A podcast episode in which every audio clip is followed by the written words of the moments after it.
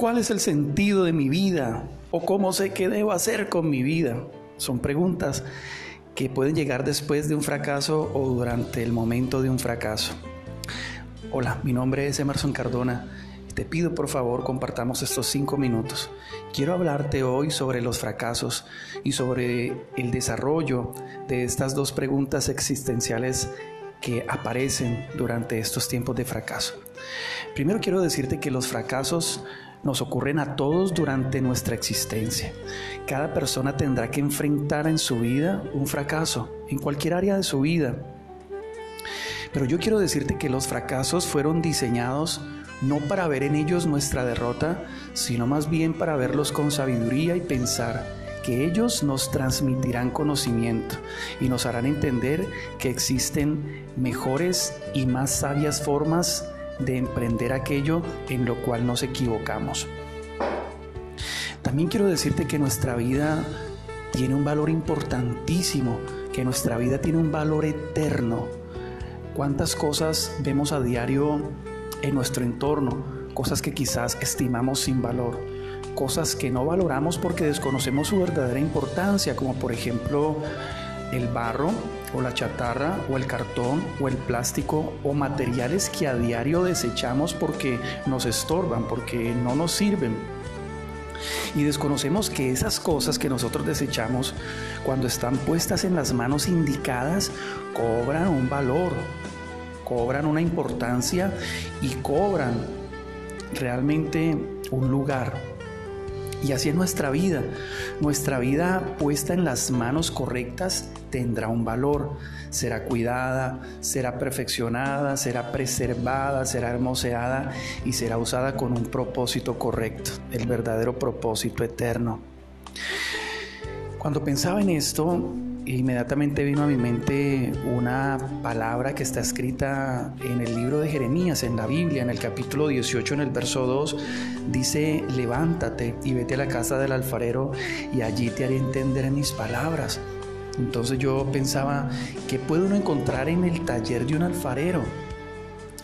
Y te aseguro que en el taller de un alfarero lo que más vas a encontrar es lo que menos quisieras ver en tu casa, barro aquello que consideramos inservible, aquello que consideramos sin valor, aquellos, aquello a lo que no le damos valor. Barro, allí es lo que va a haber en la casa de un alfarero o en el taller de un alfarero. Pero ese barro puesto en las manos del alfarero va a cobrar vida, va a cobrar importancia, va a cobrar valor, porque ya no será solo barro, sino que va a ser una pieza hermosa, una pieza que será útil, será valiosa y tendrá un propósito. Así es nuestra vida en las manos de Dios.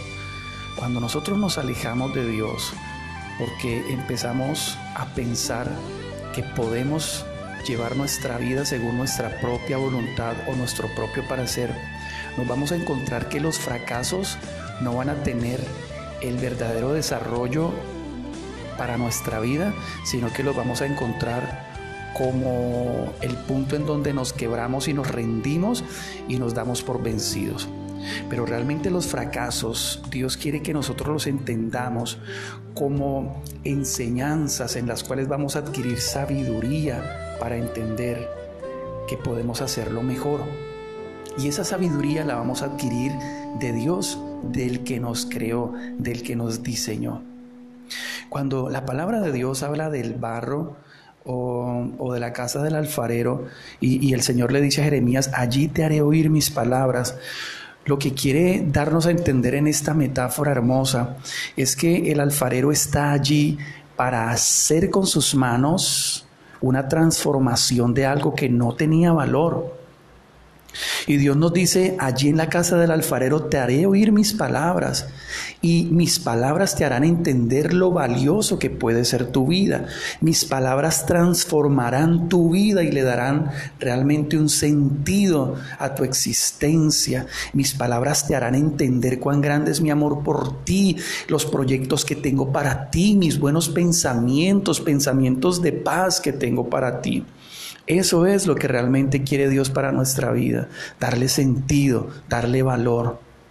Hace poco reflexionaba también sobre eh, los artesanos, algunos artesanos, toman de las calles o de los basureros vasos plásticos, vasos descartables o, desechables y los funden con fuego y de allí sacan materia prima para elaborar pulseras, para elaborar figuras de animalitos o figuras de personas, en fin, aquello que fue puesto en el basurero como algo sin uso y sin valor, ellos lo toman para darle forma y para darle uso y valor.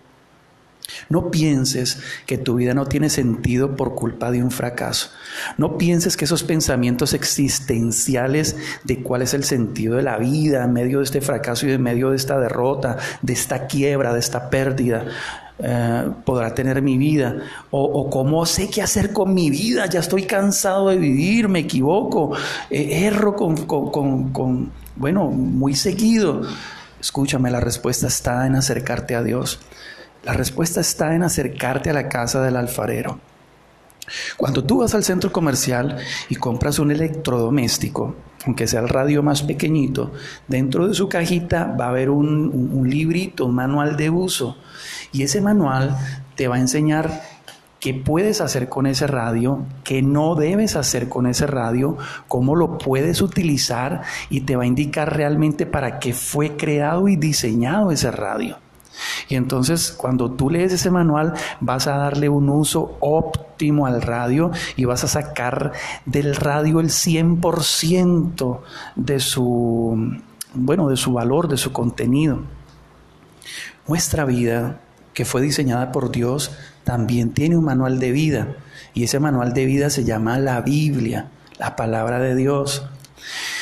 La palabra de Dios es importante para nuestra vida si nosotros no la leemos, vamos a dejar de disfrutar de la paz, del gozo, del bienestar y de las bendiciones que Dios tiene preparadas para nosotros, para nuestra vida. Tu creador y mi creador nos diseñó con un propósito, con un buen propósito. Y tu creador y mi creador no solo nos diseñó y nos puso en este mundo, sino que nos dejó un manual de vida para que por medio de él encontremos el sentido que tiene nuestra vida y entendamos cuáles son sus planes para nosotros su buena voluntad para nosotros. Yo quiero decirte, por favor, acércate a Dios. Quiero pedirte un favor. Dale una oportunidad a Dios. Dale una oportunidad a Dios.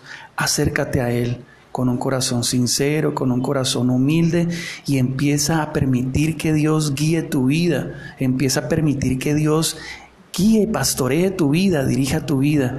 Y allí te prometo algo vas a encontrar gran ganancia espiritual, de sabiduría, de entendimiento y vas a encontrar realmente la paz que tu alma necesita para este tiempo de dificultad por el cual puedas estar atravesando. Yo te invito para que acudas a un lugar donde puedas escuchar el consejo de Dios. Y también te invito para que, bueno, me permitas, antes de terminar este audio, me permitas por favor orar por ti. Padre, en el nombre de Jesucristo, Señor, yo presento a esta persona que está escuchando este audio en este momento.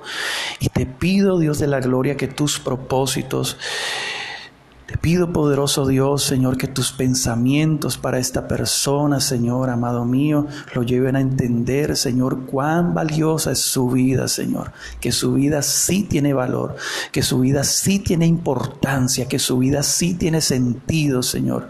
Que para Él tu vida es de especial tesoro, Señor. Yo te doy gracias por la vida de la persona que está escuchando este audio y te pido, por favor, ayúdalo y socórrelo en medio de sus necesidades, sus dificultades y dirígelo en el nombre de Jesucristo. Amén, amén y amén.